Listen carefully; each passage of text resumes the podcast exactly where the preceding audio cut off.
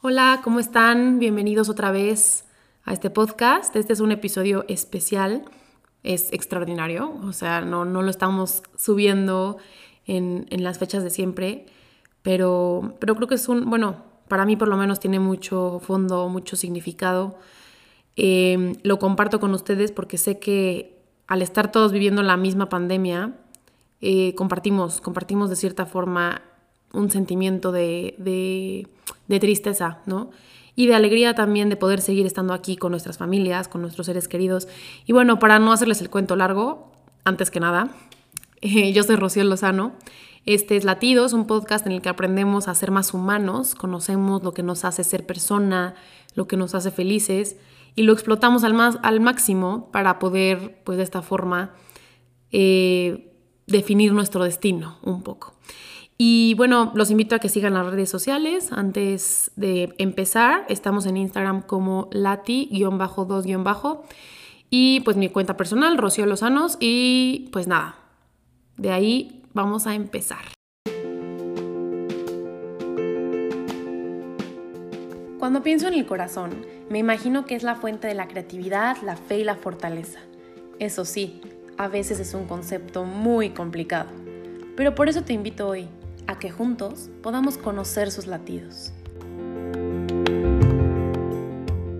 A diferencia de otros episodios, este eh, puede que les parezca un poco diferente, o sea, la verdad sí es diferente y ese es el, es el punto, que eh, esta semana, a ver, obviamente llevamos un año de, crisis, eh, de pandemia y de todo esto y muchos, seguramente tú que me escuchas, has de saber, conocer o ya muy cercano a ti, has perdido a alguien, ¿no? Eh, ya sea por la pandemia, o sea, por el COVID o por otra cosa, ¿no? Pero más bien como que en estas, este año, pues bueno, para mí personalmente fue un año de, de muchas emociones que no había sentido, porque gracias a Dios en mi familia, pues no, yo no había perdido a nadie cercano por muchísimo tiempo, hasta hace poco que como que empecé con esas pérdidas.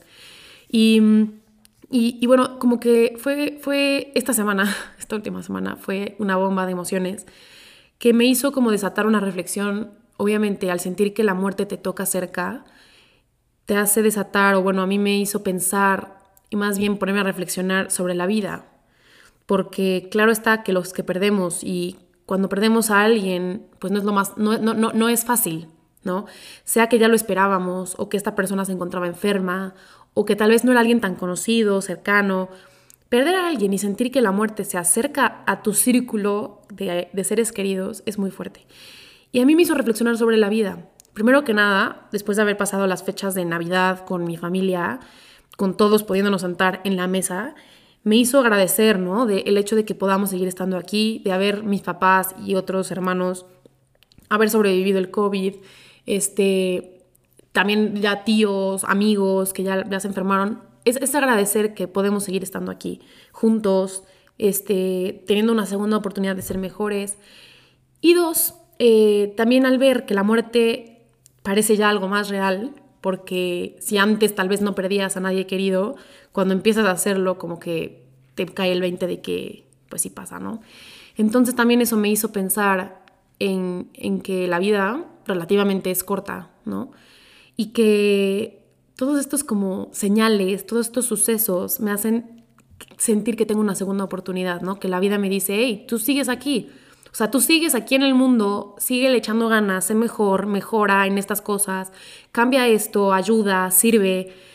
Entonces, más que decir que obviamente hoy yo me siento con el corazón partido de haber perdido gente querida, me siento también motivada a la vida que ellos ya no pueden vivir, yo vivirla al máximo por aquellos que quise y que ya no están. Em, entonces, bueno, esa, es como mi reflexión un poco, pero el punto de este podcast era eh, leerles, leerles un, si quieren decirle poema, pero en sí es como una reflexión que rima, ¿no?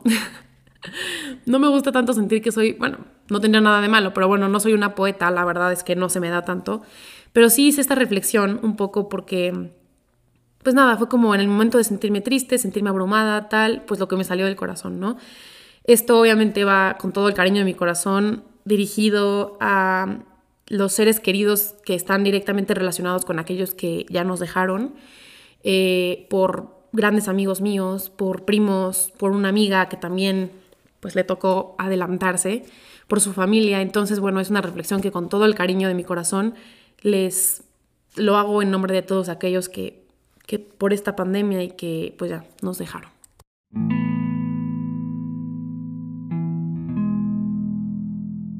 ¿Quién iba a decir que algún día diríamos te amo por última vez? A un cuerpo que ya frío y que se ha quedado atrás. ¿Quién iba a decir que sentiríamos envidia al ver a aquellos que como en vida también alcanzaron la paz?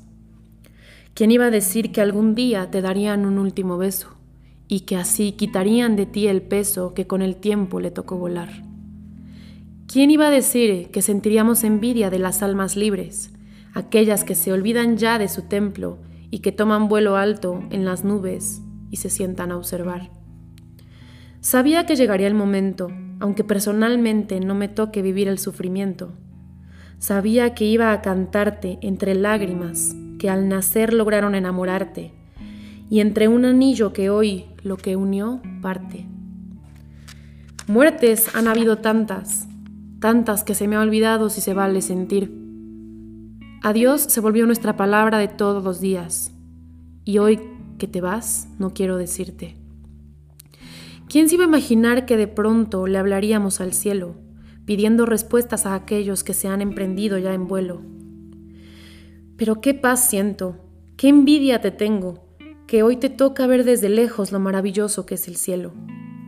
Qué envidia te tengo, porque hoy te pusiste de acuerdo con otros para soltar tu peso, para tocar el sol, para volar más lejos. Sigue, alma libre, que yo no te detengo, sigue recto y lejos, que aunque triste me quedo, imaginarte llegando al cielo es mi único anhelo. No cambio por nada este día, un día en el que te llamo santo, y tanto que seguro mañana te extraño que cuando vuelva a verte y te encuentre feliz, habría valido la pena la espera que hoy me trae tu muerte. Adiós, amor querido, adiós no para siempre, porque estas lágrimas que hoy te lloro serán las que hagan que mañana me veas más fuerte.